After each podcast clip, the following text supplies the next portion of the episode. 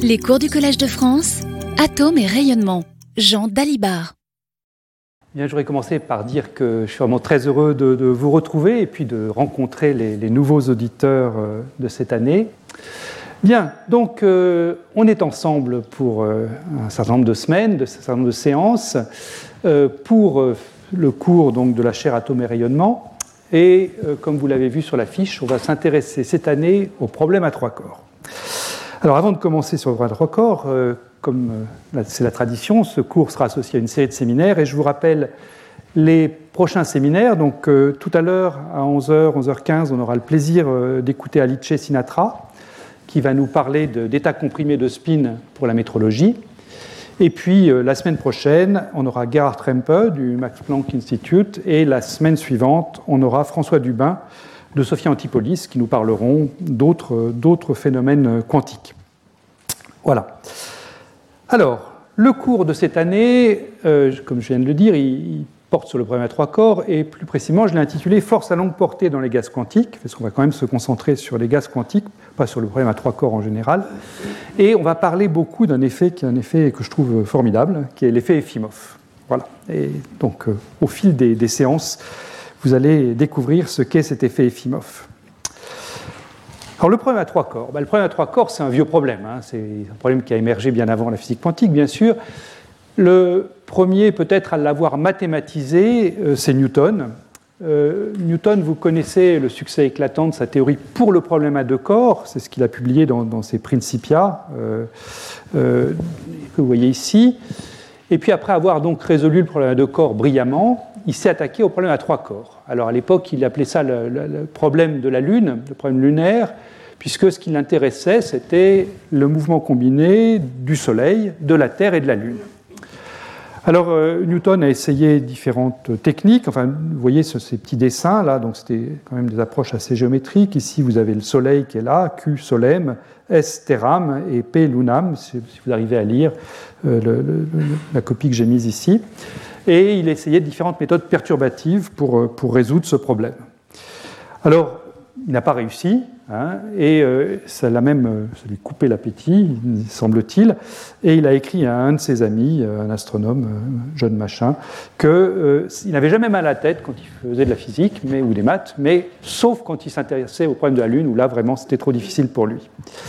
Donc le problème qu'il cherchait à résoudre, c'est le problème qui est écrit ici, hein, c'est le problème du mouvement de trois corps avec un potentiel qui dépend donc des trois coordonnées R1, R2, R3, Soleil, Terre et Lune, avec une interaction gravitationnelle, donc en 1 sur R1, 2, distance Terre-Soleil, 1 sur R2, 3, 1 sur R3, 1, avec au numérateur les masses des différents constituants. Alors, après Newton, la plupart des grands physiciens et des grands mathématiciens des, siècles qui ont suivi sont, sont, attaqués à ce problème-là. J'ai mis quelques noms célèbres qui ont qui ont contribué, sans vraiment résoudre le problème, Euler, d'Alembert, Clairaut, Lagrange, Laplace, Poisson, Jacobi, Cauchy, jusqu'à Poincaré, qui, euh, donc au tournant du XXe siècle, en fait comprend le lien entre ce problème à trois corps et ce qu'on appelle maintenant la théorie du chaos, et donc euh, on comprend que c'est vraiment un problème difficile. Alors, les mots de tête de, Newton, pour, euh, pour, les amateurs de bande dessinée euh, francophones, euh, et, les, problèmes de la gravitation, on les connaît tous en fait. Et donc je trouve que entendre Newton parler de ces, mots de tête quand il étudie la, gravitation, ça fait évidemment penser, pour ceux qui connaissent, à la rubrique à braque de Gottlieb, où on voit en permanence Newton recevoir des pommes sur la tête, et donc on comprend l'origine des mots de tête de Newton elle est quand même assez directe. Voilà, bon, ça c'est un petit clin d'œil pour les amateurs de bande dessinée. Alors, notre terrain de jeu pour ce cours, nous, ça va être trois particules qui seront décrites par la physique quantique, même si on va faire un peu de physique classique aujourd'hui. Ces trois particules n'interagiront pas avec un potentiel euh, en gravitationnel, en, 1 sur R, mais au contraire avec un potentiel à courte portée. Euh, donc, euh, si j'appelle petit b la portée de mes potentiels entre atomes, donc je vais prendre des potentiels binaires, donc je vais dire que l'énergie potentielle de mon système, ce sera l'interaction de 1 avec 2, de 2 avec 3 et de 3 avec 1. Et je supposerai que ce potentiel binaire, 1, 2 par exemple, il a une portée petit b qui est représentée par essentiellement la taille de cette petite boule, là, des boules bleues. Et je supposerai que cette portée petit b est très petite devant la distance entre particules. Donc on est dans un cas qui va être très différent du problème de, de la gravitation, qui est d'emblée un problème à longue portée entre les particules. Et en fait, un potentiel à courte portée, comme ça, c'est presque assimilable à un potentiel de contact, c'est-à-dire un potentiel en delta de RI moins RJ, où delta est la distribution de Dirac, avec une intensité du potentiel qui est caractérisée par ce nombre petit g. Alors j'ai mis presque assimilable parce que l'interaction de contact à trois dimensions est dangereuse en physique quantique, donc il s'agira de la régulariser et on fera ça correctement, j'espère. Voilà, donc ça c'est le terrain de jeu qu'on euh, va prendre pour ce cours. Alors vous allez me dire, bah, si, euh, si, tout est à courte portée, il ne va pas se passer grand-chose. Alors en fait, si, il peut se passer des choses très intéressantes si on prend cette interaction binaire à courte portée résonante. Alors qu'est-ce que je veux dire par là? Eh bien donc prenons l'interaction entre deux particules, cette particule 1 ici et cette particule 2 là, séparées par une distance petit r. Donc, comme je dis, ces particules interagissent avec un potentiel à courte portée, donc c'est un potentiel qui est essentiellement nul partout, sauf quand les deux particules se rapprochent à une distance de l'ordre de petit b, auquel cas j'ai un, un creux de potentiel, les particules s'attirent. Le creux de potentiel a une profondeur euh, moins V0, où V0 est positif. Donc là, j'ai dessiné un potentiel gaussien, mais vous pouvez imaginer beaucoup de choses à ce stade. Euh, ce, que, ce que je vais dire est très général. Qu'est-ce que j'entends dans ce contexte par le mot résonant? Qui va donner naissance à l'effet Efimov. Donc là, pour l'instant, je, résume, hein, on, reviendra après en détail sur tous les éléments que je suis en train de vous donner. Qu'est-ce que j'entends par résonant? Eh bien, si je regarde les états liés possibles à deux corps, avec euh, ces deux corps interagissant par ce puits de potentiel, vous pouvez avoir un état fondamental, par exemple, qui est comme celui-ci. Donc c'est un état, une fonction d'onde qui est localisée euh, au voisinage de, l'origine, de zéro, c'est-à-dire quand les particules sont proches l'une de l'autre. Ici, j'ai tracé la densité de probabilité radiale, R2 psi 0 carré, pour, euh, pour l'état fondamental. Puis vous pouvez avoir un premier état excité qui va être comme ça, donc lui aussi localisé sur une portée petit b. Mais si je me débrouille bien, ou si la nature se débrouille bien, c'est-à-dire si le, couple V0 ici et puis petit b euh, est bien choisi, eh bien je peux avoir un dernier état lié, très très faiblement lié, hein, avec une énergie très très petite devant la profondeur du puits de potentiel V0. Et à ce moment-là, c'est là que se produit ce phénomène de résonance, cet état lié a une probabilité de présence qui tend vers zéro à l'infini, puisque c'est un état lié, mais néanmoins, elle tend vers zéro très très doucement. Donc cet état lié a une, extension spatiale beaucoup plus grande que la portée petit b du potentiel. Et c'est ce phénomène de résonance, cette possibilité d'avoir des états liés, où on verra des états quasi liés, d'extension très très grande devant la portée du potentiel, qui permet de retrouver finalement un problème un peu équivalent à celui de Newton avec les interactions longue portée, les interactions gravitationnelles. Et c'est ça qui va donner naissance à des effets superbes, en particulier l'effet Efimov, qu'on abordera dans, dans, cette série de cours. Donc, le message que je veux faire passer dans cette introduction générale, c'est que si je prends une interaction binaire à courte portée, mais qui est résonante, à ce moment-là, il y a possibilité de voir émerger au niveau des trois corps une interaction qui est à longue portée. Et plus précisément, cette interaction à longue portée, eh bien, on verra qu'elle fait intervenir un potentiel qui varie comme 1 sur R2. Alors ici, j'ai défini un grand R. Ce grand R, c'est quoi? Eh bien, dans le problème à trois corps, c'est ce qu'on appelle l'hyperrayon. Et cet hyperrayon, c'est essentiellement une quantité qu'on forme en prenant la distance entre la particule 1 et la particule 2, on l'élève au carré, R1 2 carré, plus R2 3 carré, plus R3 1 carré, et je prends la, la, racine carrée de tout ça pour avoir quelque chose qui a la dimension d'une longueur eh bien cet hyperrayon qui est grand dès qu'une particule est loin des deux autres, on va voir émerger, et quand je dis on va voir, ce sera dans les cours qui vont suivre, encore une fois, hein, je ne demande pas de, l'admettre, on, va le voir ensemble, on va voir émerger cette interaction en 1 sur R2. Donc le potentiel en 1 sur R2 va jouer un rôle central dans ce cours. J'insiste bien, c'est 1 sur R2, hein, ce n'est pas 1 sur R comme le potentiel gravitationnel ou le potentiel combien, c'est un potentiel en 1 sur R2, et ce potentiel en 1 sur R2, vous allez le voir, a des propriétés vraiment étonnante et, qui mérite d'être connue. Alors ce problème à trois corps quantiques, euh, je ne vais pas résumer toute son histoire, je dirais qu'il est presque aussi vieux que la physique quantique, puisque la physique quantique, comme vous le savez probablement, a émergé euh, telle qu'on la connaît maintenant dans les années 20-25. Eh bien, dès 1935, Thomas s'est posé un problème à trois corps quantiques la question qui se posait était une question qui venait de la physique nucléaire. Il se demandait ce qu'il y ait le, ce qu'on appelle le triton, hein, le, noyau de tritium, qui est donc un noyau qui a un proton et deux neutrons. Il se posait la question qu'est-ce qui forme cette liaison euh, de, trois particules, de trois nucléons? Donc c'est un problème à trois corps et il a une contribution qu'on verra ensemble dans, dans quelques semaines sur ce problème. L'étape clé dans ce problème à trois corps quantiques, c'est Efimov. Efimov, euh, dans les années 70-73, a, publié une série d'articles absolument magnifiques. Euh, qui a montré, et c'est Efimov qui a montré qu'en fait, ce problème à trois corps, dans le cas d'une interaction à deux corps résonante, au sens où je l'ai défini de manière qualitative juste avant, eh bien, était soluble et qu'on obtenait un résultat qu'on peut qualifier d'universel. C'est-à-dire que c'est un résultat qui s'exprime en fonction de très très peu de paramètres et qui peut s'appliquer à un, vaste champ de, problèmes physiques. Alors Efimov avait en tête lui aussi des problèmes de physique nucléaire, en particulier il espérait que son résultat s'appliquerait au problème de trois particules alpha euh, en interaction. Alors les particules alpha, je vous rappelle ce que c'est, ce sont des noyaux d'hélium 4, donc une particule alpha c'est deux protons et deux neutrons, euh, mais ça bon, on considère que c'est un objet, et quand on met trois particules ensemble, eh bien, on peut former un noyau de carbone 12, euh, donc, euh, avec 6 protons et 6 neutrons.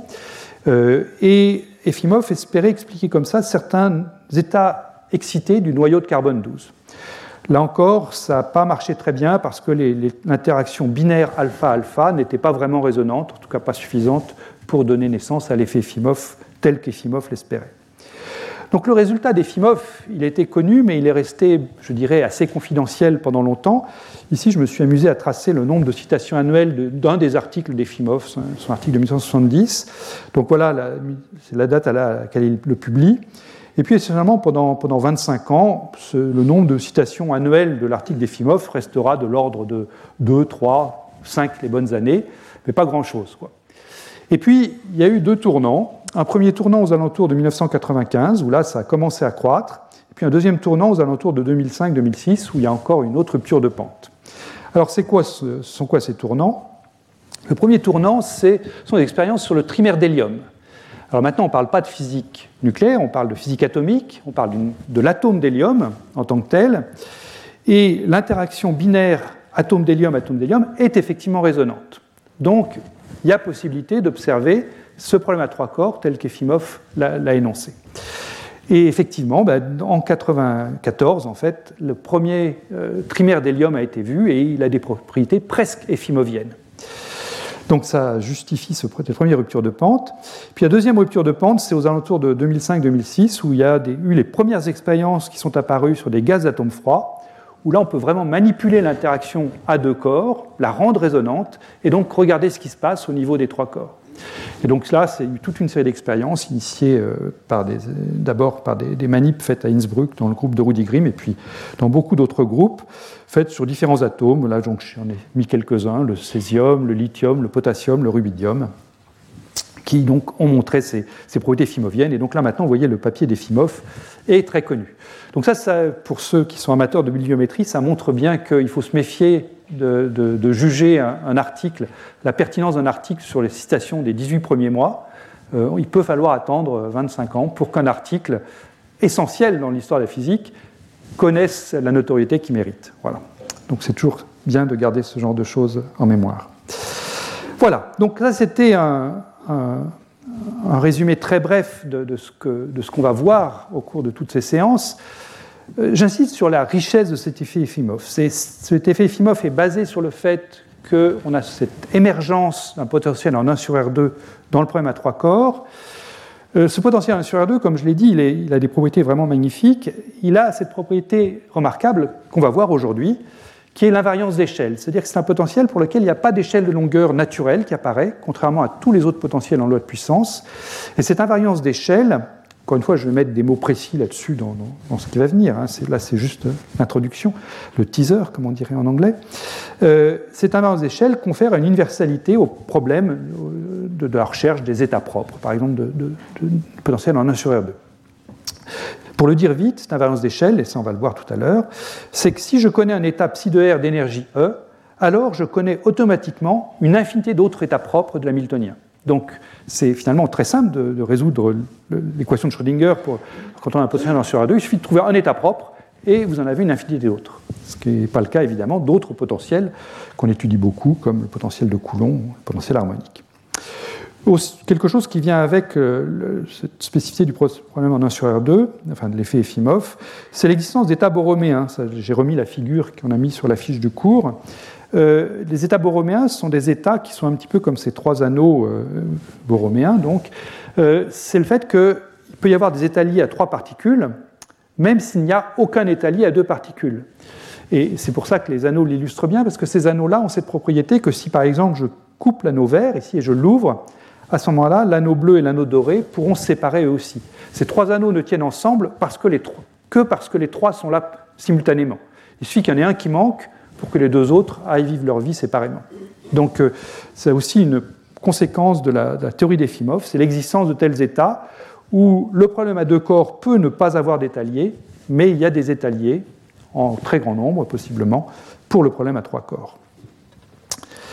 Voilà, donc ça, c'est une introduction générale au cours. Vous, motivez pourquoi est-ce que euh, j'ai choisi ce problème euh, cette année. C'est que c'est vraiment un problème d'actualité, comme vous l'avez vu au taux de citation de, l'article d'Efimov. C'est vraiment un problème qui est maintenant très débattu euh, en physique, essentiellement en physique des atomes.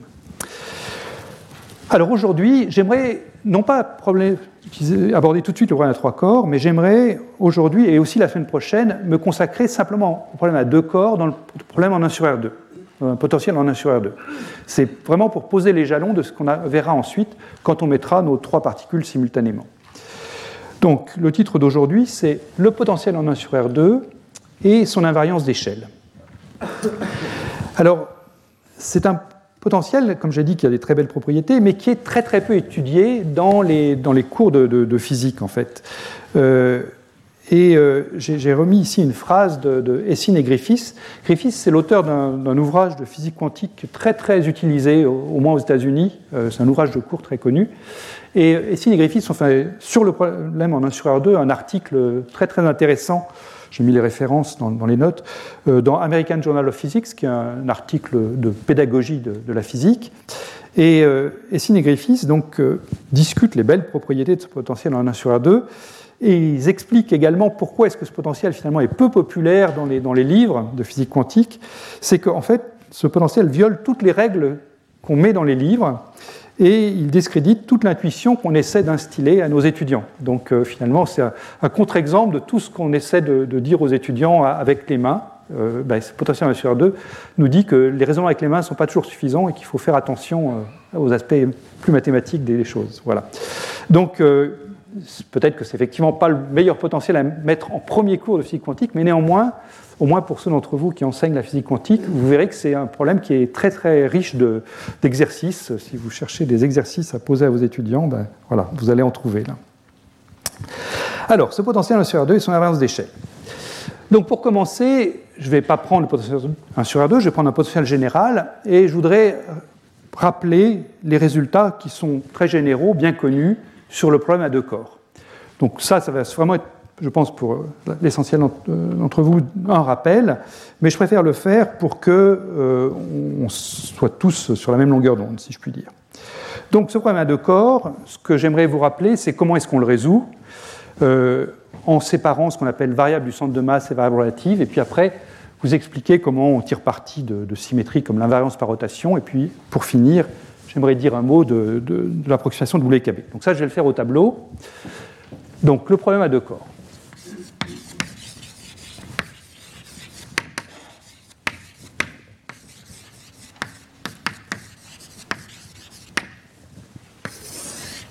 Donc je prends deux corps, un corps de masse M1, petit m1, un corps de masse petit m2, et ces deux corps, je suppose qu'ils interagissent par un potentiel que je vais écrire V de R1 moins R2.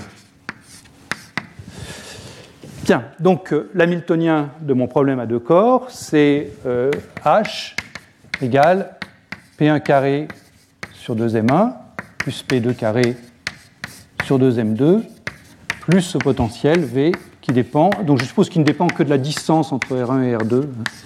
Je suppose que ce potentiel est invariant par rotation. Donc pour euh, ça, c'est un problème compliqué à résoudre, hein, puisque c'est un problème. Je suis à, trois dimensions d'espace, donc c'est un problème à six dimensions. Chercher les fonctions à, six variables, c'est compliqué. Donc un moyen simple pour euh, simplifier ce problème, enfin moyen utile pour simplifier ce problème, c'est euh, de faire la séparation variable relative, variable du centre de masse. Donc on introduit l'impulsion grand P du centre de masse, qui est simplement la somme des impulsions P1 plus P2, et puis on introduit la position du centre de gravité, qui est donc la variable conjuguée de l'impulsion P, qui va donc être M1R1 plus M2R2 sur M1 plus M2. Et puis on introduit également donc l'impulsion petit p de la variable relative, qui est M2 R1 moins M1 R2, divisé par M1 plus M2. Et puis la variable relative petit r, qui est simplement R1 moins R2. Et quand on fait ça, eh bien, on peut réécrire cet Hamiltonien qui est écrit ici. Alors là, je ne vais pas le calculer au détail, mais là, c'est vraiment une algèbre très simple. On peut écrire l'Hamiltonien sous la forme grand P au carré sur 2 fois grand M, où grand M, c'est la masse totale M1 plus M2, plus petit p au carré sur 2 fois la masse réduite, MR, où MR, donc cette masse réduite, c'est M1, M2 sur M1 plus M2, plus petit v de, plus V pardon, de petit r. Voilà. Et donc là, on a mis l'Hamiltonien sous une forme beaucoup plus agréable, avec une partie qui est ici l'Hamiltonien du centre de masse, H centre de masse, et puis une partie qui porte sur la variable relative, H relatif. Alors l'Hamiltonien du centre de masse, P carré sur 2 fois grand M, c'est un Hamiltonien simplement d'une particule libre, donc c'est le mouvement du centre de masse. Là, donc c'est un mouvement uniformément libre, hein, si je fais une, une terminologie classique. Euh, les états propres en, physique quantique, ce sont simplement des ondes planes. Donc je vais me mettre dans le, dans le, référentiel du centre de masse, ce qui veut dire que je vais prendre l'onde plane de vecteur d'onde k égale 0. Et puis je ne vais plus en parler. D'accord? Et donc je vais me concentrer sur cet Hamiltonien pour la variable relative, h relatif. Alors cet Hamiltonien pour euh, la variable relative, je vérifie que j'ai écrit tout ce que je voulais, oui. Euh, cet Hamiltonien h relatif, donc si je le réécris, enfin, vous l'avez ici, c'est petit carré, p carré sur 2 fois mr, plus V de R. Enfin, je peux écrire petit r module comme ça. Voilà. Donc, euh, je suis maintenant à un problème à trois variables seulement, et je cherche les propres de ce problème à trois variables. Donc, je vais tirer parti du fait que cet Hamiltonien est invariant par rotation, euh, puisque le V de R ne dépend que de la distance entre les deux particules. Et donc, cette invariance par rotation, je peux la décrire mathématiquement par le fait que l'hamiltonien commute avec les trois composantes de l'opérateur moment cinétique. Alors, euh, je vais donc pouvoir diagonaliser non seulement l'hamiltonien, mais également certaines parties de l'opérateur moment cinétique pour, euh, pour me simplifier le problème. Et je peux chercher mes états propres sous la forme d'états propres simultanément de H relatif, le carré du moment cinétique L2, et puis la projection du moment cinétique selon un des axes, on prend traditionnellement LZ. Voilà, on dit que cette chose-là forme un écoque, hein, un ensemble complet d'observables qui commutent.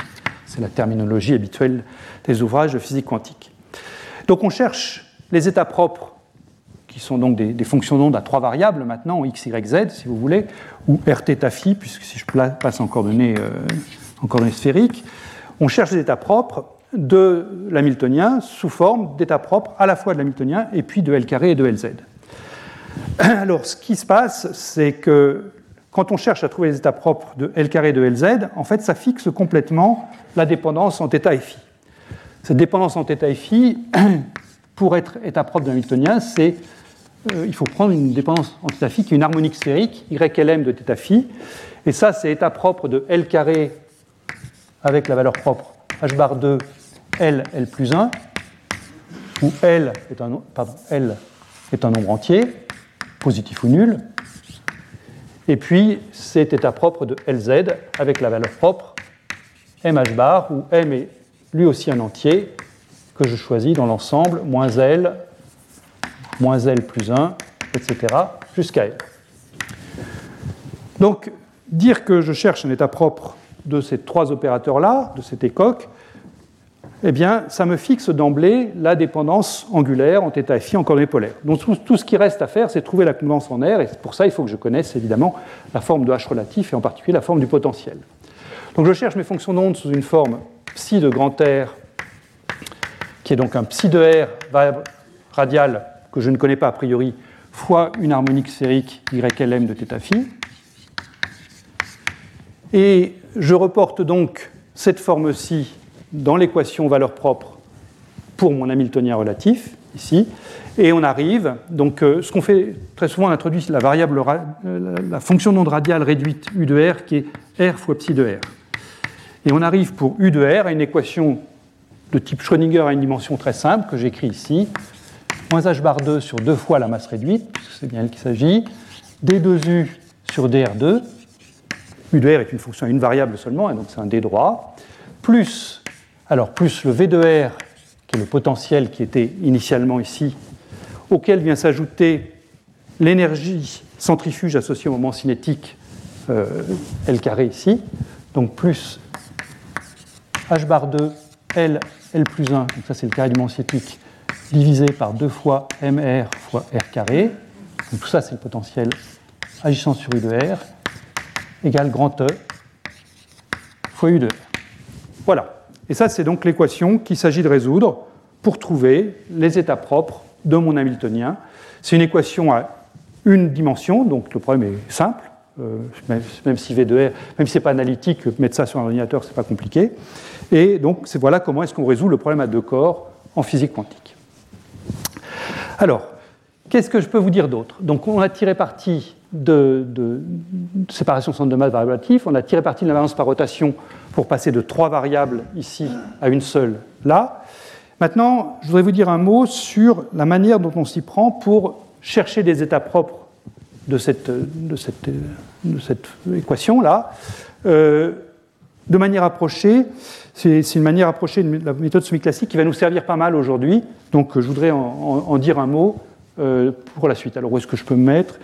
Euh, Je vais peut-être effacer ce qui est ici pour pas aller trop près du bord, parce que après la caméra n'arrive pas à voir euh, ce que j'écris. Alors, est-ce que tout le monde arrive à, voir quand j'écris ici? Le pupitre ne vous gêne pas? Il vous gêne? D'accord. Bon, alors je vais peut-être me mettre ici.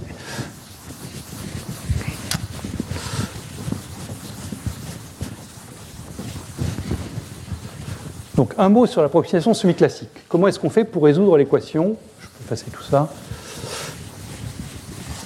Pour résoudre cette équation de manière approchée. Donc c'est un problème d'équation aux valeurs propres. Hein. On cherche les modes propres de, cette, de, cette euh, qui est ici. Donc approximation semi-classique encore appelé WKB.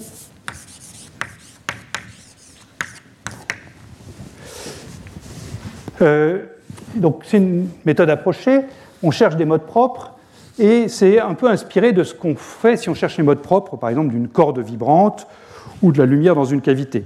Si vous avez une corde vibrante, la lumière dans une cavité, eh bien, si je prends une cavité, par exemple, je mets deux miroirs ici et puis ici, et je sais que les modes propres, ce seront les modes tels que ma longueur de cavité est un multiple entier de la demi-longueur d'onde. Hein, ce que je vais écrire pour dire que j'ai un mode propre dans une cavité de longueur L, c'est que le vecteur d'onde, ou le nombre d'ondes K, fois grand L, est égal à euh, un entier petit n. Euh, pi, pardon, n fois pi. Euh, la longueur d'onde, c'est 2pi sur k, donc euh, k fois L égale npi. Ça, c'est comme ça que je détermine les k qui sont autorisés, les nombres d'ondes qui sont autorisés pour mettre une onde, pour trouver un mode propre d'une cavité.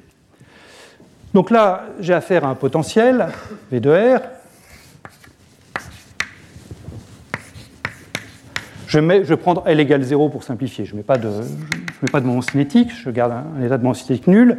Je reprends par exemple le potentiel gaussien avait, que j'avais donné en introduction, donc quelque chose qui vaut 0 et puis qui est comme ça. Et puis je cherche les états propres, les états liés, disons, dans ce, dans ce, dans ce puits de potentiel. Donc je vais m'inspirer de ça, je vais dire que je voudrais que mon nombre d'ondes soit d'une certaine manière quantifié par une, formule qui est comme celle-ci. Évidemment, le nombre d'ondes K, il n'est pas constant. Quand ma particule bouge, euh, l'énergie cinétique n'est pas, pas, constante ici. Ce qui est constant, ça va être l'énergie totale. Donc je vais introduire un nombre d'ondes qui dépend de la position en disant que mon énergie cinétique H bar 2 k carré sur 2 fois, alors c'est la masse réduite pour que je sois précis, plus V de R est égal à l'énergie que je cherche, c'est-à-dire l'énergie, euh, la valeur propre ici de mon équation. Donc ce nombre d'ondes que j'écris ici, c'est un, K de R en fait. Et euh, ce que nous dit l'approximation mi-classique, c'est que ce qui vient remplacer cette chose-là, c'est que l'intégrale de K de R dr doit être égale à n fois pi. L'intégrale étant prise entre quoi et quoi, eh bien si je prends ici, je vais peut-être mettre de la couleur pour que ce soit plus, clair.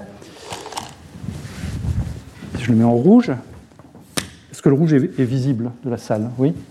La lumière est suffisante. Euh, Donc si ici j'ai un point tournant euh, RA que j'ai mis en 0 parce que j'ai pris L égale 0, ici j'ai un point tournant RB, eh bien ça c'est mon énergie E, mon intégrale ici va de RA à RB. Ça, c'est la, base de la, théorie semi-classique que j'avais décrite dans un cours précédent. Donc, vous pouvez vous référer à, ce cours si vous voulez avoir les détails, mais là, je vous donne juste le résultat. Ce résultat, c'est que cette théorie semi-classique me dit que le, nombre d'ondes K, que je vais écrire indice E associé à l'énergie E, avec son intégrale, quand je prends son intégrale entre les deux points tournants, doit être euh, n fois pi. Alors, comment est-ce qu'on utilise ça en pratique? Je vérifie que je n'ai pas raté de facteur 2 ni quoi que ce soit, hein, quand même. Oui, c'est bien ça. N, est un entier, donc euh, j'aurais pu le mettre ici. N, c'est un entier qui est strictement positif, donc qui appartient à N étoiles. N égale 0 n'est pas intéressant, évidemment. Comment est-ce qu'on utilise ça en pratique? Eh bien, si je vous donne un potentiel V de R, ce que vous pouvez faire, c'est commencer avec une énergie E très basse, qui est voisine du fond du puits, à ce moment-là, votre intégrale, vous allez devoir la prendre sur un tout petit segment, un segment arbitrairement court. Donc clairement, l'intégrale de K de RDR là-dessus, ce sera quelque chose qui, sera très, qui vaudra quasiment zéro. Donc euh, ça ne satisfera pas cette condition de quantification. Et puis vous allez monter lentement l'énergie jusqu'à ce que l'intégrale que vous allez prendre soit égale à pi. Alors là, vous direz, hop, coup de chance, j'ai mon premier étalier. Puis après, vous montez, bah, vous trouvez que c'est un petit peu plus grand que pi, et puis, etc. Puis là, vous atteignez 2 pi, deuxième étalier. Et puis vous montez comme ça, et puis vous allez en trouver un troisième, 3 pi, etc. Jusqu'à ce que vous atteigniez l'énergie nulle, et puis là, bah, vous avez trouvé tous les étaliers possibles. Donc c'est comme ça que fonctionne cette, euh, méthode semi-classique pour trouver les étaliers. Alors c'est évidemment approché, hein. les E qu'on trouve sont, approchés, mais ils ne sont pas trop différents de, pour un potentiel assez, régulier, ils ne sont pas trop différents de la, de la réalité.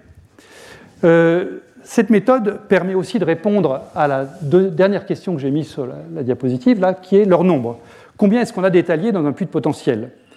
Eh bien, pour trouver ça, le plus simple, c'est de, regarder euh, la solution d'énergie nulle.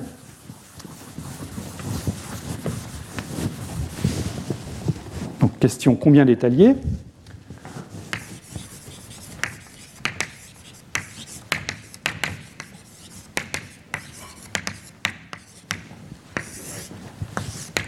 Le plus simple, c'est de prendre la solution d'énergie nulle, donc d'aller se mettre ici.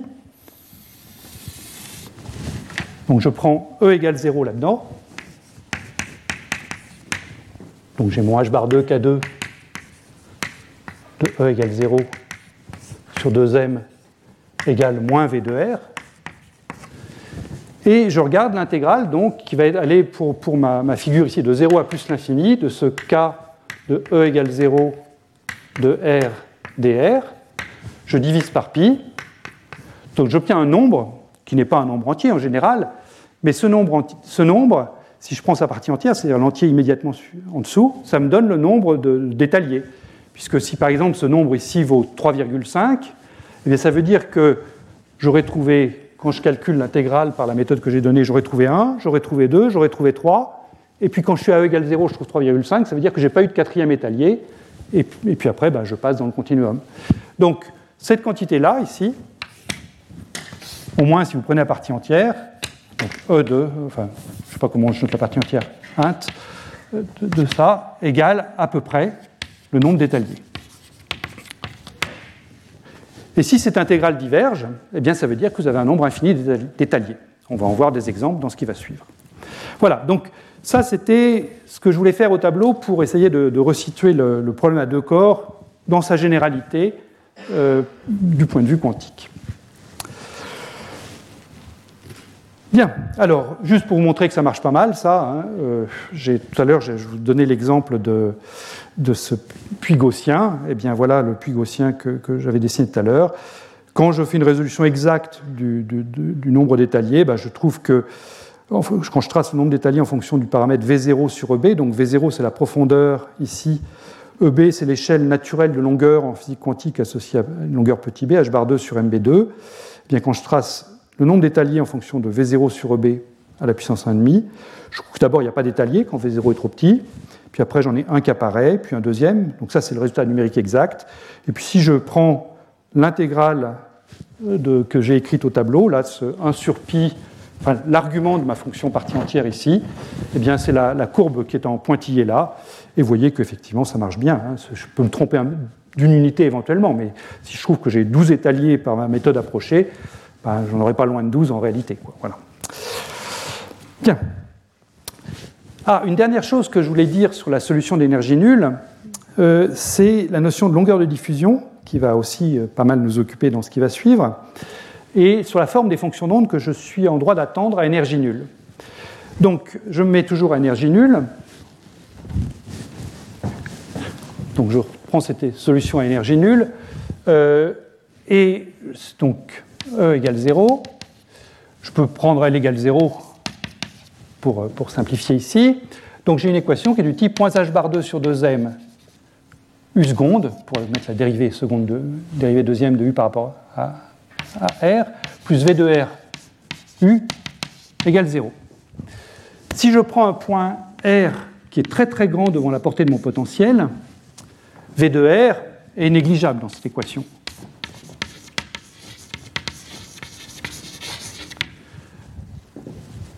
Donc, euh, si V de R est négligeable, ça veut dire que l'équation dans la partie R lointain, R grande devant la partie potentielle, c'est que mon équation est simplement U seconde égale 0. Dérivée deuxième de U égale 0. Si la dérivée deuxième de U égale 0, ça veut dire que U est de la forme, à une constante multiplicative près, R moins A. C'est-à-dire que c'est un, polynôme de degré 1. Hein, euh, c'est une composante en R une composante en R, en R puissance 1, en R puissance 0. C'est la seule manière d'avoir une dérivée seconde nulle. Eh bien, euh, cette forme-là, euh, ça permet de définir ce qu'on appelle petit a, qui est la longueur de diffusion, qui jouera un rôle important dans la suite. Ça, c'est pour la, fonction u de r, donc ma fonction radiale réduite. Et si vous prenez la fonction psi de r, qui est u de r sur r, elle est du type, donc si je divise ça par r, j'ai une partie en 1 sur r, moins une partie en 1 sur a. Plus des termes correctifs, bien sûr, quand, R se rapproche de la portée du potentiel petit b. Voilà, donc ça c'est une forme qui va aussi beaucoup nous, être utile dans tout ce qui va suivre. Donc euh, je voulais vous la donner juste maintenant. Alors un exemple encore pour, pour, voir pour vérifier que ce que je vous dis marche bien hein, quand, on fait des, quand on fait des choses plus quantitatives. Donc je reprends encore une fois mon potentiel gaussien. Voilà, je me l'ai pris là tel qu'il y a trois étaliers, donc qui sont écrits en rouge. Je peux regarder leur fonction d'onde. Ben voilà la fonction de mes trois étaliers. Enfin, c'est la fonction petit u, la fonction radiale réduite ici. Donc l'étal fondamental n'a pas de nœud ici. Premier étalier, il a un nœud ici. Euh, le deuxième étalier, il a un nœud ici, un nœud là. Et si maintenant je m'intéresse à la fonction d'énergie nulle et que je résous mon équation différentielle qui est écrite au tableau, eh bien voilà ce que je trouve. Euh, cette fonction dessinée en bleu là. Et effectivement, dans la partie R grand, c'est-à-dire R grand devant B, j'ai un comportement qui est quasiment linéaire pour cette fonction, c'est le U de, U de R proportionnel à R moins A. Et le point, où, le, nœud qui apparaît ici, donc, c'est pratiquement égal à la longueur de diffusion. Pour trouver la vraie longueur de diffusion, ce qu'il faudrait que je fasse, en fait, c'est que je, prenne la, forme asymptotique de cette fonction ici, puis que je l'extrapole en zéro. Alors je trouverai quelque chose qui ne sera pas exactement le point ici, mais ce point-là est voisin de la longueur de diffusion, au moins pour le dessin que j'ai fait là. Et un résultat qui est remarquable, là aussi on va l'utiliser beaucoup, c'est que finalement le nombre d'étaliers est un, comme vous l'avez vu, est un, point qui, va jouer un rôle important, j'en ai beaucoup parlé. Si je cherche le nombre d'étaliers dans mon potentiel gaussien, là, euh, avec les paramètres V0 et B que j'ai choisis, eh bien, le nombre de, nœuds de solution d'énergie nulle me donne directement le nombre d'étaliers. Et ça, c'est une conséquence d'un théorème bien connu qui est le théorème de Sturm-Liouville, qui est que quand je résous ce type d'équation aux, aux, valeurs propres, eh bien, je peux classer les fonctions d'onde par leur nombre de nœuds. Donc l'état fondamental n'a pas de nœud, le premier état excité a un nœud, le deuxième état excité en a deux, et donc quand je prends la solution d'énergie nulle, et si elle a n nœuds, ça veut dire que euh, j'ai n-1 états en dessous, et sachant que le premier n'en a pas. Donc, si la fonction de l'énergie nulle a n nœuds, ça veut dire que j'ai n étaliers dans mon puits. Voilà. Donc, c'est très commode, ça aussi, pour évaluer le nombre d'étaliers. C'est si vous êtes capable d'avoir la fonction d'énergie nulle, vous comptez simplement combien de fois elle, s'annule sur le segment 0 plus l'infini, et vous avez ce nombre d'étaliers. Voilà. Donc ça, c'était toutes les généralités que je pouvais vous donner sur, la, sur euh, ce, problème. Et maintenant, eh bien, on va aborder le problème des potentiels en loi de puissance. Donc on va spécifier un petit peu notre problème, sachant que je veux arriver au potentiel en 1 sur R2. Donc je prends un potentiel en loi de puissance donc en, G sur R puissance bêta, euh, où bêta est donc a priori un exposant quelconque à ce stade. Et je vais m'intéresser à des potentiels plutôt attractifs, donc plutôt des G négatifs, même si certaines choses que je vais dire sont valables, quel que soit le signe de G. Alors une première chose, c'est que quand on a un potentiel euh, en loi de puissance, comme ça, eh bien, on a, généralement, presque tout le temps, une échelle de longueur naturelle pour ce potentiel. Euh, ça, c'est ce que je viens de dire, c'est une affirmation qui est valable en physique quantique. Hein. En physique classique, si je vous donne un potentiel en 1 sur R puissance bêta, vous n'avez pas d'échelle de longueur. Mais en physique quantique, parce qu'on a h bar, la constante h bar à notre disposition, eh bien, on peut déduire tout de suite une échelle de longueur pour, ce, type de potentiel. Et un moyen de le comprendre physiquement, c'est de se dire, ben, prenons un paquet d'ondes, donc c'est le, paquet d'ondes que j'ai dessiné en rouge ici, dans ce puits de potentiel. Donc j'ai pris un, paquet d'ondes centré en R0, et puis je suppose que son extension est aussi de l'ordre de R0. Hein, si je, je, trace la largeur ici, c'est aussi euh, de l'ordre de R0. Et je regarde les énergies caractéristiques associées à, ce paquet d'ondes. Donc, comme ce paquet d'ondes est plongé dans un puits de potentiel en, G sur R puissance bêta, eh bien, il va avoir une énergie potentielle qui sera en G sur R0 puissance bêta. Donc, j'ai mis, comme G peut être positif ou négatif, j'ai mis la valeur absolue de l'énergie potentielle pour être sûr. Donc, c'est une quantité positive là. Et puis, parce qu'on fait de la physique quantique, dire que j'ai un paquet d'ondes d'extension euh, de l'ordre de, de, R0, ça veut dire que j'ai confiné ma particule sur une taille R0, donc je dois payer un prix en énergie cinétique. Euh, si, j'ai une incertitude sur la position de l'ordre de R0, ben, j'ai également une incertitude sur l'impulsion, qui est h bar sur R0, et donc une énergie cinétique qui est h bar 2 sur R0 carré divisé par la masse. Donc j'ai une énergie cinétique associée à ce paquet d'ondes qui est ici chose qui n'existerait pas si je faisais de la physique classique, bien sûr. Et donc on peut se poser la question, quand est-ce que ces deux énergies sont comparables? Donc vous devez simplement dire que euh, G sur euh, R0 puissance bêta est du même ordre que H bar 2 sur M R0 carré, ou si vous préférez, que R0 puissance bêta moins 2, je vais passer le R0 de, de la, gauche vers la droite, est de l'ordre de G M sur H bar 2. Ou encore, vous trouvez euh, cette, ce qui est écrit ici, R étoile de l'ordre, donc mg sur h bar 2 puissance 1 sur bêta moins 2. Tout ça, c'est valable si bêta n'est pas égal à 2. Donc évidemment, le potentiel en 1 sur R2, là, il échappe à ce raisonnement. Hein. Mais si bêta n'est pas égal à 2, eh bien, j'ai naturellement en physique quantique une échelle de longueur associée à tout potentiel en loi de puissance. Voilà.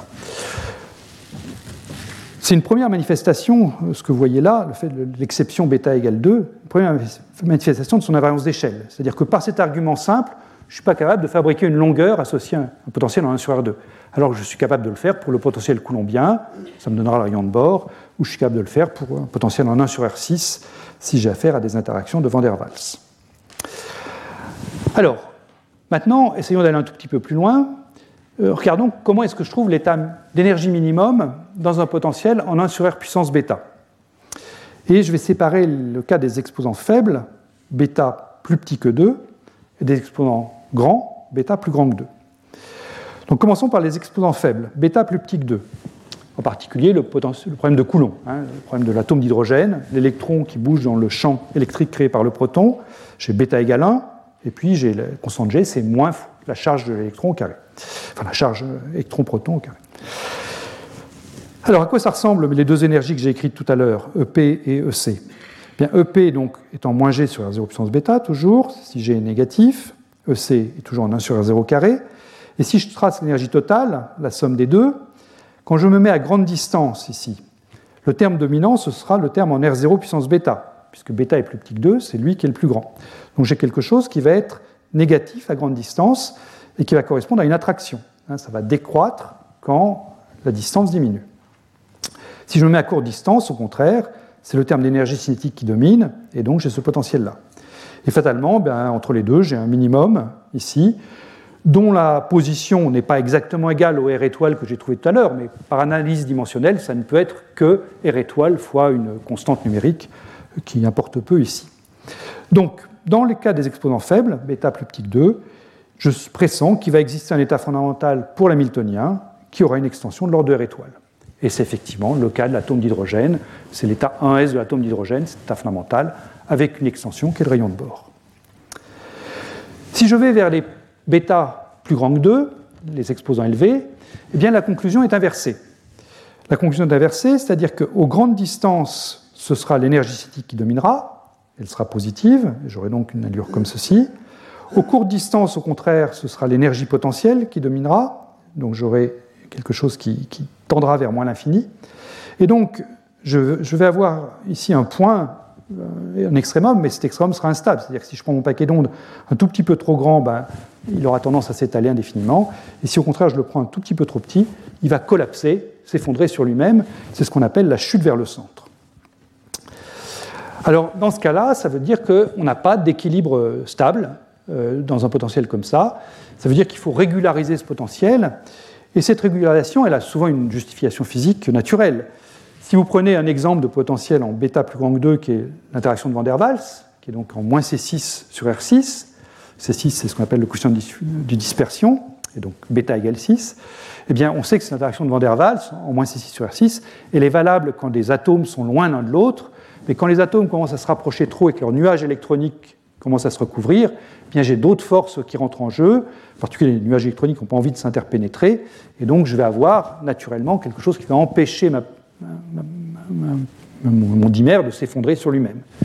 Donc euh, on, est, on, est, coutumier du fait que certains potentiels en loi de puissance doivent être écrantés quelque part à, courte distance, et euh, le plus simple, c'est de mettre un cœur dur, mais ce n'est pas, la seule manière. Hein.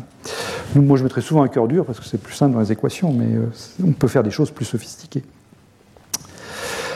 Alors, puisqu'on a, on a ça à notre disposition, combien est-ce que j'ai d'étalier dans un potentiel en, G sur R puissance bêta? Sachant que donc je, vais mettre un cœur dur si jamais bêta est, est plus grand que 2 eh bien, je vais utiliser exactement ce que j'ai fait au tableau, c'est-à-dire que je vais mettre à énergie nulle et je vais utiliser la formule qui est écrite ici. Je vais regarder, calculer cette intégrale, éventuellement en présence du cœur dur, et puis je vais regarder si j'obtiens un nombre, euh, si ce nombre est fini ou infini. Donc qu'est-ce que ça donne? Eh bien, donc je dois prendre le h bar 2 k2 sur 2m égale à 1 sur r puissance bêta. Euh, donc ça veut dire que k va être en r puissance bêta sur 2, hein, si je, l'écris. Ça veut dire k carré va être en 2m valeur absolue de g sur euh, h bar 2 r puissance bêta. Donc euh, k est en r puissance bêta sur 2, et donc je dois calculer cette intégrale. L'intégrale de RA, si je mets un cœur dur, à l'infini, de dr sur r puissance bêta sur 2. Et là, vous voyez qu'il y a deux cas possibles. Ou bien bêta est plus petit que 2, c'est-à-dire que l'exposant bêta sur 2 est plus petit que 1. À ce moment-là, l'intégrale diverge à l'infini. L'intégrale ne tend pas assez vite vers 0 à l'infini. Donc j'ai un nombre infini d'étaliers. Et ça, c'est bien connu pour l'atome d'hydrogène. Hein. Vous savez que l'atome d'hydrogène a des étaliers qu'on repère par un nombre quantique n, qui sont en moins EI sur n2, et vous avez un nombre infini d'étaliers pour, cet atome d'hydrogène. Si au contraire bêta est plus grand que 2, à ce moment-là, mon intégrale converge à l'infini, et j'ai un nombre fini d'étaliers, et c'est ça qui nous a permis, dans les courses où je parlais d'interaction de Van der Waals, et on va le refaire cette année, de parler du dernier étalier dans un potentiel de Van der Waals. Ça n'aurait pas de sens de parler du dernier étalier dans l'atome d'hydrogène. Euh, l'atome d'hydrogène, il y a un nombre infini d'étaliers aussi proche que je vais mettre la limite de dissociation. Mais pour un potentiel en 1 sur R6, eh bien, j'ai un nombre fini d'étaliers, donc je peux parler du dernier étalier. Alors si je fais un bilan provisoire à ce stade, eh bien, voilà où on en est. Pour les exposants bêta plus petit que 2, j'ai un comportement régulier à l'origine, en nombre infini d'étaliers, l'exemple étant le potentiel coulombien.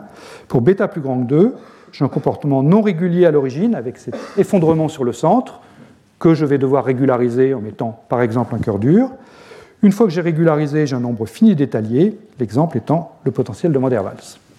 Et tout ça, ça nous laisse la question qu'est-ce se passe-t-il pour bêta égale 2, pour ce potentiel de 1 sur R2, dont je vous ai dit qu'il allait émerger dans le problème d'Efimov. Et donc, ça, ça m'amène au potentiel en 1 sur R2. Et ce potentiel en 1 sur R2, eh bien, je vous propose de le regarder d'abord en mécanique classique, parce que finalement, c'est déjà très instructif, et puis ensuite, on passera à de la physique quantique. Alors, là encore, je vais faire des rappels. Là, c'est presque des rappels de terminal. Mouvement d'une particule classique dans un potentiel central.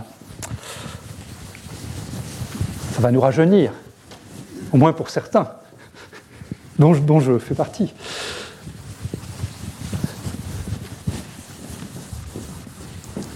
Donc je prends une particule.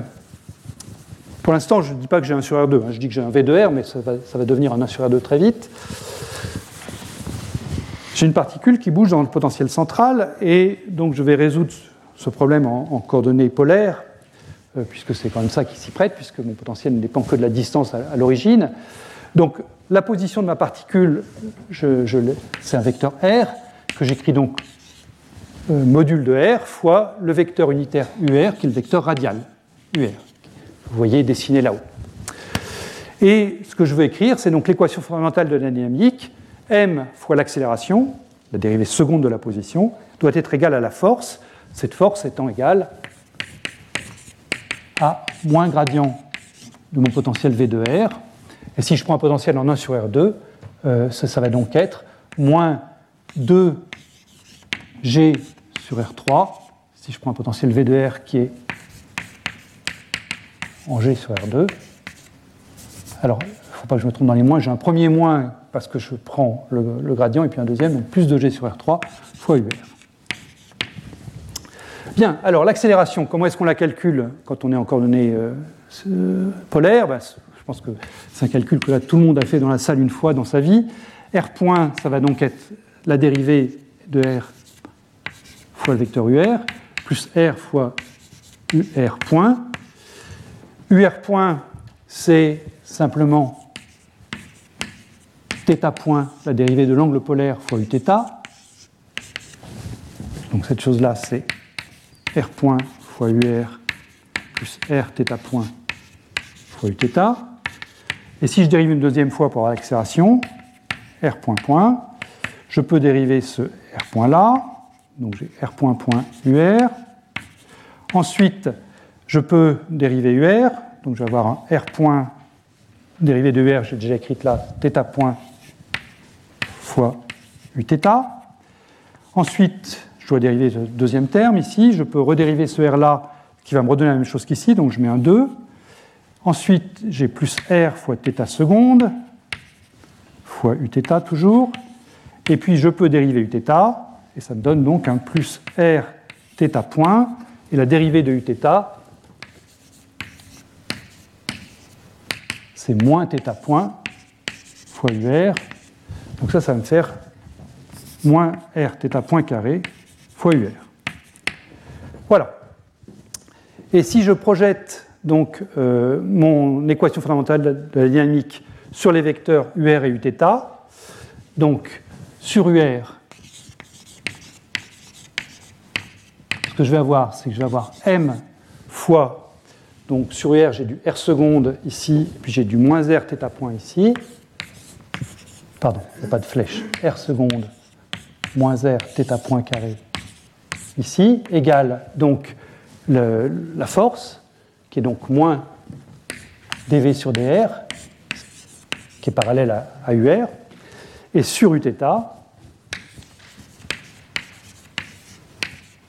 je vais donc obtenir euh, m fois 2 fois r point θ point plus r θ seconde égale 0.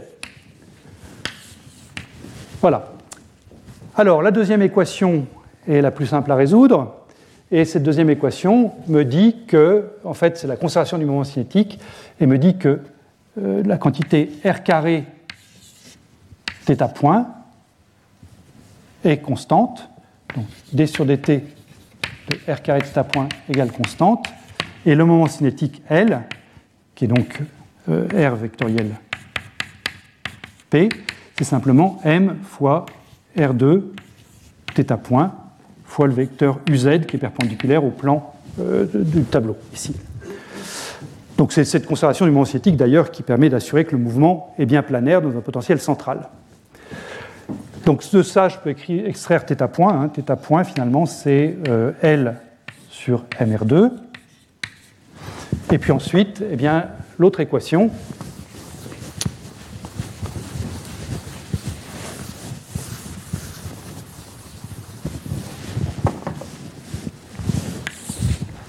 l'équation sur R va donc s'écrire M R point point moins M R point carré, donc moins M fois R θ point carré, ça va être du L2 sur M2 fois R4, R4, pardon, pas R3, R4 égale moins dV sur dr que j'ai écrit ici égale donc 2G sur, oh, je peux le garder sous la forme moins dV sur dr, c'est peut-être aussi simple. Moins dV sur dr. Donc ça, je peux le réécrire sous la forme mr seconde égale moins d sur dr de v. Et puis là, alors, qu'est-ce que je vais avoir? Je vais avoir quelque chose qui va être en L carré, je vais avoir du M, et puis je vais avoir ici du R carré. Alors, il ne faut pas que je me trompe dans le signe. Euh, je fais peut-être un petit peu trop de choses à la fois. Quand je fais du, j'ai du plus R4, donc quand je vais dériver ça, ça va me faire du... Pardon, j'ai du R3 ici. Donc euh, il faut que je mette un 2 là, et il faut que je mette un plus. Voilà. Je vérifie que c'est bien ça, mais normalement, L carré sur 2m R2, ça me dit quelque chose. Oui. Bien, donc euh, ce que je trouve ici, c'est que j'ai donc le mouvement d'une particule dans un potentiel euh, ici, qui est la somme du potentiel appliqué, plus l'énergie centrifuge, L2 sur 2m R2, qui est la même équation exactement que celle que j'avais écrite quantiquement tout au début, à peu près au même endroit sur le tableau. Hein, classique. La correspondance classique quantique à ce stade est vraiment parfaite. Maintenant, si je prends un potentiel V qui est en G sur R2, vous voyez que c'est intéressant parce que en fait, j'obtiens quelque chose qui ici, donc si j'injecte ça ici, je vais obtenir un moins D sur dr de G plus L carré sur 2m fois 1 sur R2. Et on voit que j'ai finalement deux situations possibles. Tout dépend du signe de cette chose-là. G, je vais le prendre négatif. Hein, je vais supposer que c'est attractif, mon potentiel. Mais tout dépend du signe de cette chose-là.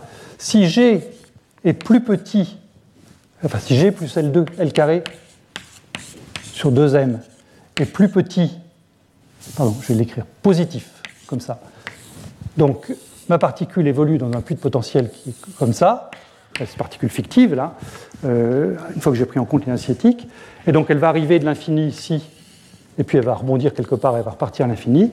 Et si au contraire G plus L carré sur 2m est négatif, eh bien, je vais obtenir quelque chose qui sera comme ça, et ma particule, donc arrivant de l'infini, va venir et va tomber sur le centre. Donc, ce qu'on voit classiquement, c'est que quand on cherche à résoudre le problème d'une particule dans un champ, euh, dans un potentiel en 1 sur R2, eh bien, on a une valeur critique du moment cinétique qui apparaît, LC, qui est donc celle pour laquelle cette chose-là s'annule, qui est donc racine de 2m fois la valeur absolue de G. Et selon que le moment cinétique est plus grand ou plus petit que cette valeur critique, eh bien, j'ai ma particule qui s'approche mais repart, ou alors la particule qui s'effondre vers le centre. Alors on peut vérifier ça euh, numériquement, là encore, en calculant les trajectoires. Donc là, il faut résoudre l'équation fondamentale dynamique. Donc c'est finalement un problème euh, vraiment de, terminal, hein, là, que je suis en train de vous, montrer. Et c'est ce que j'ai fait ici. J'ai pris des particules qui arrivent depuis, cette direction-là. Mon centre est ici. Et puis sur le panneau de gauche, ici, j'ai pris des moments cinétiques qui étaient supérieurs à la valeur critique. Donc je suis dans le cas de la figure du haut là-bas. Donc, par exemple, la trajectoire rouge, vous voyez, elle arrive ici. Le, moment cinétique est 1,4 fois la valeur critique. Donc, je fais une fraction de tour ici, puis je repars. Si je prends une valeur très proche du valeur critique, 1.025, eh bien là, vous voyez que ma particule, elle arrive, et elle a, presque tendance à tomber sur le mais non, elle fait un tour, deux tours, et elle repart à l'infini. Et si au contraire, je diminue elle et que je le fais passer en dessous de la valeur critique, donc là, je suis à 0,99, donc c'est presque la même condition initiale que là, mais pas, pas exactement, à ce moment-là, la particule tombe sur le centre et elle est perdue pour la science. Donc, euh, c'est euh, vraiment cette valeur critique qui sort en physique quantique. Alors, il y a eu une très jolie manip faite dans le groupe de Jörg Schmidt-Mayer euh, il y a un certain temps, une vingtaine d'années, qui a testé ça. C'est une manip faite avec des atomes froids, mais néanmoins elle est tout à fait descriptible par la physique quantique parce que les, longueurs d'onde de De Broglie des, atomes en jeu là sont très courtes devant toutes les autres distances importantes du problème. Donc ce qu'ils ont fait, c'est qu'ils ont donc réalisé un potentiel en 1 sur R2. Et ça, c'est pas évident. Je vous ai dit que Efimov nous en avait fourni un, mais Efimov, ce n'est pas pour, aujourd'hui. Euh, comment est-ce qu'on fait pour faire un potentiel en 1 sur R2 dans la nature? Eh bien, une des techniques possibles, euh, c'est celle qui a été utilisée dans cette expérience, euh, c'est de travailler à deux dimensions, de prendre un fil uniformément chargé, comme ceci, donc une charge linéique lambda, et d'utiliser le fait qu'on a affaire à des atomes neutres polarisables. Donc les atomes sont des atomes de lithium, le champ électrique généré par ce fil uniformément chargé est un champ électrique radial qui varie comme 1 sur R, conséquence du théorème de Gauss immédiate. Donc le champ électrique va s'écrire lambda sur 2 pi epsilon 0 R fois un vecteur unitaire UR. Et maintenant, si vous mettez un atome qui est polarisable dans ce champ électrique, eh bien, vous allez avoir un dipôle induit qui sera lui aussi proportionnel, enfin qui sera proportionnel au champ, donc qui sera lui aussi proportionnel à 1 sur R. Et donc l'énergie d'interaction entre le dipôle induit et le champ, des scalaires E, sera en 1 sur R2. Donc voilà comment est-ce qu'on peut faire du 1 sur R2 en vrai dans un laboratoire. Donc euh, on fait effectivement du 1 sur R2, c'est négatif parce que la polarisabilité des atomes est positive, le dipôle est aligné avec le champ électrique, donc l'énergie d'interaction est négative. Donc on a un G qui dépend donc de la polarisabilité de l'atome, ça c'est donné par, la nature.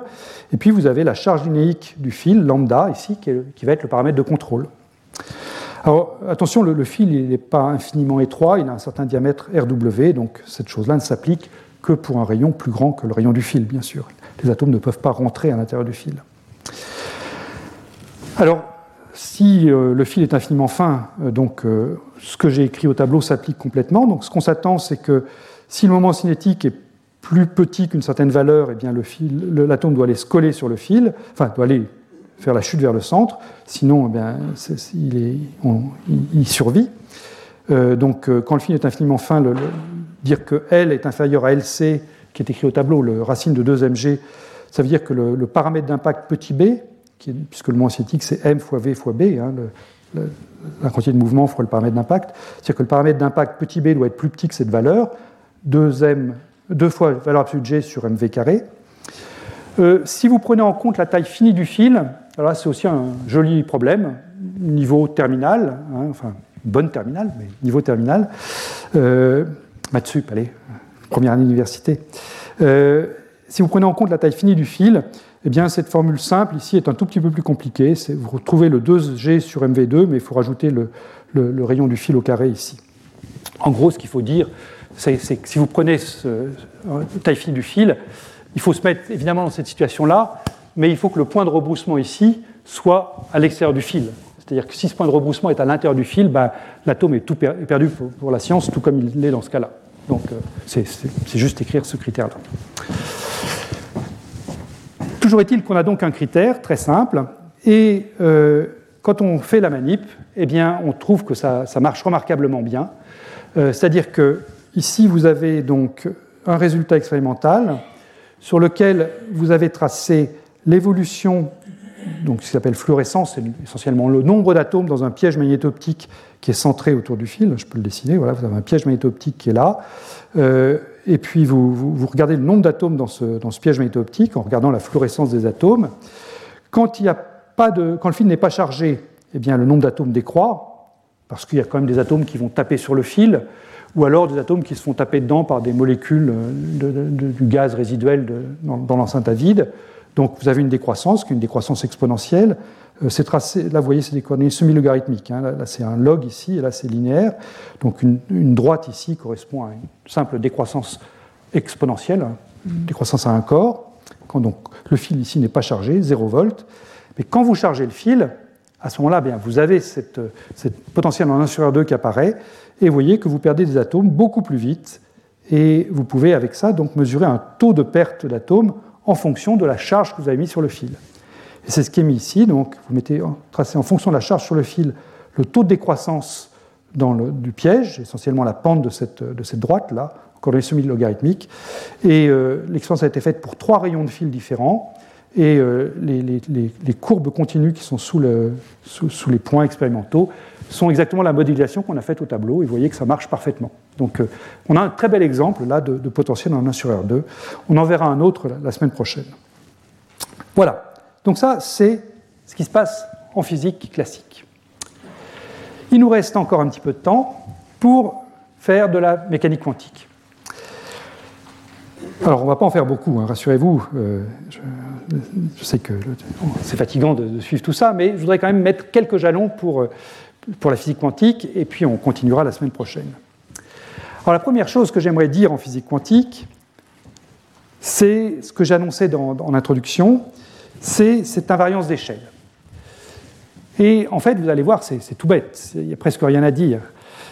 Prenez l'équation de Schrödinger, donc associée à un potentiel en 1 sur R2. Donc, vous la connaissez, hein, on l'a écrite maintenant pas mal de fois, euh, pour des potentiels en de puissance, moins h bar 2 sur 2n laplacien, plus g sur R2 psi égale psi. Donc ici, je spécifie l'exposant bêta égale 2. Eh bien, c'est quasiment évident, je vous conseille de l'écrire si vous n'en êtes pas convaincu, mais c'est quasiment évident de voir que si je fais un champ de variable dans cette, équation-là, si je fais une homothétie, une dilatation, si vous voulez, sur les positions, si je remplace R par lambda R, donc si j'introduis une nouvelle fonction phi de R qui est psi de lambda R, où lambda est un réel quelconque, eh bien c'est presque évident de, voir que phi de R va être solution de cette même équation avec une énergie différente qui sera simplement lambda 2 fois E. Pour ça, il suffit simplement de remplacer R par lambda R dans cette équation-là. Donc là où vous avez G sur R2, vous aurez G sur lambda de R2. Et le lambda 2, je le fais passer à droite. Et puis, dans le Laplacien, ben, le Laplacien, ça a aussi une structure de 1 sur R2, c'est D2 sur DR2. Donc, quand vous faites le changement de variable psi de, phi de R égale psi de lambda R, vous allez là aussi sortir un 1 sur lambda 2 ici. Et donc, vous avez un 1 sur lambda 2 qui sort ici, un 1 sur lambda 2 qui sort là. Et donc, ces, deux 1 sur lambda 2, vous pouvez les mettre, sortir de la parenthèse et les passer à droite pour obtenir cette énergie en lambda 2E. Le point essentiel, là, donc le point mathématique, c'est que l'opérateur laplacien, qui est un D2 sur DR2, et le potentiel lui-même en 1 sur R2, ils ont exactement le même comportement dans le champ de variable R donne lambda R, ce qui est presque une trivialité dit comme ça. Donc ça veut dire que vous avez une fonction d'énergie E, solution, et eh bien vous avez immédiatement une famille infinie de solutions, euh, puisque vous pouvez multiplier votre énergie par n'importe quel nombre positif, lambda carré. Un résultat vraiment remarquable qui n'est vrai pour aucun autre potentiel en loi de puissance. Ça ne marche pas pour l'oscillateur harmonique, ça ne marche pas pour le potentiel de Coulomb. Alors cette invariance d'échelle, c'est superbe quand on la voit comme ça, mais en fait elle a des conséquences qui peuvent être dramatiques. Euh, si je suppose que j'ai un état d'énergie négative, euh, donc ce que j'ai écrit ici, je suppose que j'ai un psi ici avec un e psi qui est négatif, donc un état lié, une particule qui est liée dans le potentiel en 1 sur R2. Donc c'est ce que j'ai dessiné là. J'ai mon, axe des énergies ici, l'énergie nulle est là, les énergies positives sont au-dessus, l'énergie négative, c'est mon epsi est là. Eh bien, ce que je vois, c'est que en faisant un simple changement d'échelle sur la solution j'aurai, la fonction propre que j'aurai pour, cet état-là, le psi, eh bien, je vais le multiplier par lambda 2, cette énergie, et je vais donc pouvoir générer des états d'énergie qui qui pourront prendre n'importe quelle valeur négative. Et en particulier, je peux générer des états d'énergie infiniment négative. Et ça, ça ne peut pas exister dans la nature, parce que si ça existait, ça veut dire que en en préparant un donné, avec les phénomènes d'émission spontanée, je pourrais avoir une cascade d'énergie vers des états de plus en plus bas et une source d'énergie infinie. Ce serait bien, ça résoudrait beaucoup de problèmes, mais on sait que ça n'existe pas. Donc, euh, ça veut dire quelque part qu'il y a quelque chose qui n'est pas correct ici. Euh, ce qui n'est pas correct, eh bien, c'est cette chute vers le centre. Et plus mathématiquement, euh, c'était ça qui était souligné dans le papier de, de et Griffiths que je mentionnais tout au début, c'est le caractère de, non auto-adjoint de l'hamiltonien. Euh, vous savez qu'en en physique quantique, on utilise beaucoup des opérateurs hermitiens et des opérateurs auto-adjoints, et très souvent on mélange les deux. On dit hermitien, auto-adjoint, et on échange différemment les deux noms. En fait, là, c'est un exemple où il faut être un peu plus précis. Un opérateur hermitien, c'est un opérateur dont l'adjoint a la même structure mathématique. C'est-à-dire que si l'opérateur hermitien fait intervenir Laplacien, eh euh, l'opérateur adjoint aura le même Laplacien avec le même coefficient. Donc ça, c'est ce qu'on appelle un opérateur hermitien ou symétrique en maths. Un opérateur auto-adjoint, c'est plus que ça. Un opérateur auto-adjoint, il doit être symétrique ou hermitien, mais le domaine de fonction sur lequel agit l'opérateur et le domaine de fonction sur lequel agit l'adjoint doivent être les mêmes. Donc, un opérateur auto-adjoint, il faut que les domaines soient les mêmes. Il ne faut pas seulement que la formulation mathématique de l'opérateur soit la même, il faut que les domaines soient les mêmes. Et là, en l'occurrence, eh bien, on est dans le cas où le domaine de l'adjoint n'est pas égal au domaine de l'hamiltonien, et c'est pour ça que je n'ai pas d'état fondamental euh, qui existe pour ce système. Donc, euh, c'est une des, choses qu'on dit rapidement à nos élèves dans les cours de physique quantique. Ah ben, vous avez un opérateur hermitien, donc euh, on sait qu'on a un état fondamental. En fait, il faut être plus précis que ça. Si on a un opérateur adjoint, on sait qu'on a un état fondamental, avec une énergie finie. Mais en revanche, si l'opérateur est seulement hermitien, mais pas auto-adjoint, ben non, l'existence d'état fondamental n'est pas garantie. Et ça, c'en est un exemple. Voilà, c'est très bien discuté dans, l'article de, de, Griffiths et Sin.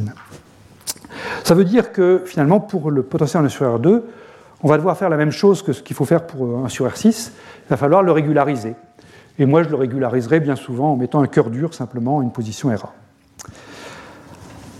Alors, vous pouvez me dire, ah bah ça c'est bien joli, on, dit à la diapositive 28 qu'il n'y a pas d'échelle de longueur, qu'on a une invariance d'échelle, et puis à la diapositive 29, on est en train de, dire, ah bah il faut qu'on introduise une échelle de longueur le cœur dur.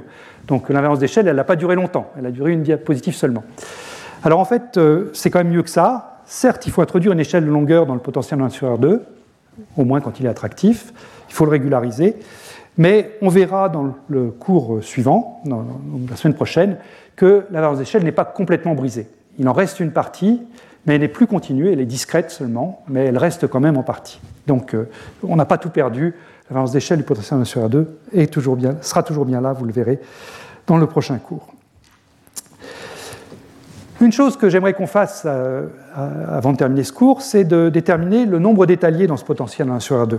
Puisqu'on a su le faire pour tous les autres potentiels de loi de puissance, combien est-ce que je peux atteindre, attendre d'étaliers dans le potentiel 1 sur R2 donc pour ça, eh bien, je vais prendre mon équation de Schrödinger pour... Oups, pardon, je voulais pas rayer ça, je voulais juste pointer. Je vais prendre mon équation de Schrödinger pour la variable réduite, U de R, que vous connaissez bien, hein, c'est donc moins h bar carré sur 2m dérivée seconde de U, plus le potentiel V de R, qui maintenant est en G sur R2, plus l'énergie centrifuge euh, H bar 2 LN plus 1 sur 2M R2, U de R égale E fois U de R. Et là, tout comme je l'ai fait euh, au tableau euh, pour, pour, le potentiel 1 sur R2, en mettant en facteur le petit g ici et puis le L carré sur 2M, eh bien, on peut le faire pareil en physique quantique. J'ai du 1 sur R2 pour le potentiel réel, j'ai du 1 sur R2 pour l'énergie centrifuge. Donc je peux regrouper tout ça sous la forme alpha sur R2, où le coefficient alpha, eh bien, je me suis débarrassé du h bar 2 sur 2m ici aussi. Donc le coefficient alpha, c'est 2mg sur h bar 2, et puis c'est simplement LL plus 1. Donc je prends l'intensité du potentiel, je la rends sans dimension en multipliant par 2m sur h bar 2, puis j'ajoute un, nombre entier qui est ce LL plus 1, euh, qui, sort de, de l'état de moment cinétique que j'ai considéré. J'ai donc une équation de Schrödinger à résoudre, qui est ici. Et ça, je prétends que c'est probablement l'équation de Schrödinger la, plus simple qu'on puisse imaginer, surtout quand on se met à énergie nulle. Puisque je vous rappelle que pour trouver le, nombre d'étaliers, on, se met à énergie nulle et on compte le nombre de nœuds de, la, fonction d'énergie nulle. Donc il va falloir résoudre cette équation Schrödinger-là, moins u seconde plus alpha sur R2 u égale 0, et compter son nombre de nœuds. Bien, comme je disais, cette équation-là, cette équation Schrödinger-là, est probablement la plus simple qu'on puisse avoir à résoudre, donc ce que je vous propose, c'est, euh, pour terminer le cours, de résoudre cette équation ensemble, euh, et puis de compter son nombre de nœuds, et puis on aura rempli notre mission pour aujourd'hui. Donc, on prend l'équation dans le potentiel 1 sur A2, on prend E égale 0, et on regarde ce qui se passe. Donc Donc cette équation, elle est écrite, je peux peut-être mettre euh, quelque chose de plus foncé. Voilà. Donc je vous rappelle, hein, U de R, c'est la fonction radiale réduite, et donc je veux résoudre moins U seconde plus alpha sur R2 U égale 0. Je vous rappelle ce que c'est que alpha. Hein. Alpha, c'est essentiellement la force du potentiel G plus éventuellement l'énergie centrifuge, LL plus 1, si je me mets dans un canal de moment cinétique L non nul. Alors pourquoi est-ce que cette équation-là est particulièrement simple à résoudre? Eh bien parce que, encore une fois, l'opération dérivée seconde et l'opération divisée par R2, c'est presque la même chose. Donc je peux chercher des solutions de cette équation simplement sous la forme U de R égale R puissance. Alors je vais mettre un exposant qui va être S plus 1, de telle sorte que mon psi de R, lui, il sera en R puissance S, euh, puisque psi de R, c'est U de R sur R. Et on peut trouver tout de suite les solutions sous cette forme-là, ce qui n'est pas le cas d'habitude de l'équation de Schrödinger, c'est moins, simple que ça. Si je prends U de R égale R puissance S plus 1, qu'est-ce que j'ai pour moins U seconde? Eh bien, Quand je dérive deux fois, première fois je sors l'exposant S plus 1, je dérive deux fois, je sors l'exposant S, il me reste R puissance S moins 1. Quand je prends le alpha sur R2, U, eh bien j'ai du alpha, et puis j'ai U sur R2, donc R puissance S-1. Et ça, ça doit être nul. Donc je peux simplifier par R puissance S-1, et je retrouve simplement que l'exposant S, que je ne connais pas a priori, eh bien, il doit satisfaire une équation du second degré, S carré plus S moins alpha égale 0. on ne peut pas faire plus compliqué, hein. euh, on peut faire plus simple, pardon, on peut faire moins compliqué. Donc, euh, l'équation du deuxième degré, son discriminant delta, B2 moins 4AC euh, qu'on apprend tous, ça va donc être 1 plus 4 alpha. Euh, j'ai deux racines que je peux noter S1 et S2. C'est normal, l'espace vectoriel de solution est de dimension 2, donc les deux racines, ça correspond à ça. Et sachant que je dois apprendre une fonction, je ne sais pas si je l'ai écrit ici, oui, ça, je, veux que ce soit, euh, je mets un cœur dur en RA, donc je veux une solution qui s'annule au point RA.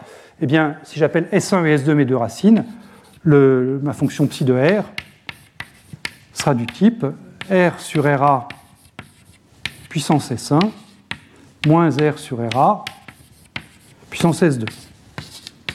Comme ça, je suis sûr que si je prends R égale RA, j'ai quelque chose qui s'annule en ce point-là. Voilà. Maintenant, qu'est-ce que je peux dire de mes deux racines? C'est là que c'est intéressant. Ben, comme on le sait tous, tout dépend du signe du discriminant. Tout dépend du signe de 1 plus 4 alpha. Donc je vais commencer par le cas simple, mais pas intéressant, qui est le cas d'un discriminant positif. 1 plus 4 alpha positif. Si vous préférez, alpha plus 1 quart positif. Donc là, à ce moment-là, les deux racines sont S1 et S2. Donc S1, ça va être moins 1,5. Hein, c'est la, la, moitié du coefficient ici. Euh, plus racine de alpha plus 1 quart. Et puis S2, ce sera, je peux l'écrire en dessous peut-être, moins 1,5 moins racine de alpha plus 1 quart. Bon, deux racines réelles. Quand vous tracez la fonction psi de r qui est là, eh bien, euh, je, le fais pour vous, hein, mais c'est, donc RA est ici, donc ça c'est la zone interdite. Vous trouvez quelque chose qui est comme ça, qui croît en fonction de, en fonction de R. Ça c'est psi de R. C'est une fonction qui n'a pas de nœud, donc euh, ça veut dire qu'il n'y a pas d'étalier. Voilà. Donc euh, si le coefficient alpha euh, est supérieur à moins un quart, il peut être négatif, mais supérieur à moins un quart, donc moins un huitième typiquement, eh bien, j'ai pas de nœud, pas d'étalier. Donc, comme je dis, ce n'est pas le cas intéressant, ça. Le cas intéressant, celui qui va nous occuper beaucoup, celui qui a occupé Efimov et donc qui nous occupera dans, la suite, c'est le cas où 1 plus alpha, où alpha plus un quart est négatif. À ce moment-là, comme mon équation du second degré à des quotients réels, je sais que j'ai deux racines qui sont euh, complexes conjuguées, que je vais pouvoir écrire sous la forme, donc S égale, euh, donc j'ai toujours le moins 1,5, plus ou moins I fois quelque chose que je vais écrire module de S0, où S0 c'est donc le racine de alpha plus 1 quart, et cette fois-ci, comme alpha plus 1 quart est négatif, ça c'est un nombre qui est imaginaire pur. Donc c'est pour ça que je mets ici plus ou moins IS0. Voilà. Là encore, hein, c'est la résolution d'une équation du deuxième degré, comme on l'a tous vu. Mais qu'est-ce que ça donne pour psi de R, ça? Si j'ai ça. Eh bien, psi de R, donc, euh, on le sait, hein, psi de R, il est écrit ici, c'est R sur RA puissance S1 et R sur RA puissance S2. Donc S1 et S2, ils ont tous les deux une partie réelle qui est puissance moins 1,5. Donc je vais avoir du RA sur R racine, ça c'est R sur RA à puissance moins 1,5. Et puis ensuite, je vais avoir E puissance I, valeur absolue, pardon, R sur RA à la puissance i valeur module de S0 moins R sur RA à la puissance moins i valeur absolue de S0. Et cette chose-là, je peux le réécrire pour que ce soit plus facile à, à appréhender. La forme. Donc, j'oublie le coefficient grand R c'est simplement un nombre. Ce qui m'intéresse, c'est un proportionnel A, donc c'est 1 sur racine de R. Et puis, euh, cette chose-là, c'est plus agréable si je le mets sous la forme exponentielle de I fois module de S0, log népérien de R sur RA, moins, et puissance, moins I S0 de log népérien de R sur RA. Voilà, et je ferme toutes les parenthèses. Et là, je trouve quelque chose qui est en puissance x moins puissance moins x. Ça, on sait tout ce que c'est, c'est sinus. Là encore, j'oublie les deux i, euh, je m'intéresse simplement à une proportionnalité. Donc j'ai un psi de r qui va être proportionnel à 1 sur racine de r fois sinus de module de S0 log népérien de R sur RA. Et cette fonction, eh bien, c'est donc la fonction des euh, solutions d'énergie nulle qui s'annule en RA. Eh bien, cette fonction, je dois compter son nombre de nœuds pour savoir si ou non j'ai une infinité d'étaliers, un nombre fini ou zéro. Eh il est clair que je vais avoir une infinité d'étaliers, puisqu'à chaque fois que l'argument du sinus vaudra pi, enfin, vaudra un multiple entier de pi, eh bien, j'aurai un, nœud de la fonction d'onde. Or, quand R va tendre vers l'infini, eh bien, log de R va, va, prendre toutes les valeurs entre 0 et plus l'infini, donc cette chose-là va pouvoir prendre toutes les valeurs pi, 2pi, 3pi, npi. Donc, on s'attend à un nombre infini détaillé dans ce cas-là. Bon, je l'ai tracé la fonction pour que vous voyez à quoi elle ressemble, mais euh, elle n'a rien de bien mystérieux. Voilà à quoi elle ressemble. Donc, vous avez cette, fonction sinus là, qui s'annule en R égale RA, et puis qui oscille. Son amplitude décroît à cause du 1 sur racine de R qui est devant. Et puis, j'ai des, nœuds, donc, en tous les points où l'argument du sinus ici vaut npi, donc module de S0 fois log de R sur RA égale npi, ou si vous préférez, en tous les points où R est égal à RA fois puissance npi sur module de S0. Où S0, encore une fois, c'est ce nombre imaginaire pur, racine de alpha plus un quart. Donc on se trouve dans une situation où on a une infinité d'étaliers, même après la mise en place du cœur dur. Alors il est intéressant de, voir ce qu'on vient de faire là, quand même, de faire le lien classique quantique euh, pour terminer. Donc on a dit que j'avais une infinité d'étaliers qui apparaissait quand, alpha donc, euh, valait moins un quart, hein, condition alpha plus un quart positif ou négatif. Euh, donc ça, je peux le réécrire sous la forme, donc je peux faire des petites transformations. G, je, le prends négatif ici. Donc 2mg sur h bar 2, c'est moins 2m valeur absolue de g sur h bar 2. Donc je peux le faire passer de la, de la gauche vers la droite. Je regroupe le LL plus 1 avec ce 1 quart ici. Et donc je vois apparaître une sorte de point critique, si vous voulez, qui est que 2m valeur absolue de g doit être égale à h bar fois L plus 1,5 au carré. Et ça, c'est vraiment très très proche du point critique classique qu'on avait sorti avec notre petit modèle de trajectoire tout à l'heure, qui était 2m valeur absolue de g égale L critique au, carré. Cette chose-là, ben, c'est vraiment rien d'autre qu'un moment sciatique. C'est l'ordre de grandeur d'un moment sciatique dans le canal L, h bar fois L plus 1,5. Donc euh, la condition que je trouve quantiquement ce alpha égale à un quart, eh bien c'est vraiment le correspondant quantique de ce que j'avais classiquement pour avoir ou non la chute vers le centre, ou alors des trajectoires qui tournent et qui repartent vers l'infini.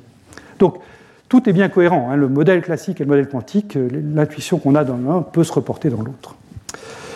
Voilà, donc euh, je termine avec le bilan maintenant, et là c'est vraiment la, dernière diapositive. Bilan pour ces potentiels en, en R puissance bêta et ce qui va nous faire toute la, richesse de ce potentiel en 1 sur R2. Donc les deux premières lignes, vous avez déjà vues, c'est bêta inférieur à 2, le cas du potentiel coulombien par exemple, qui était régulier à l'origine, mais un nombre d'étaliers infini.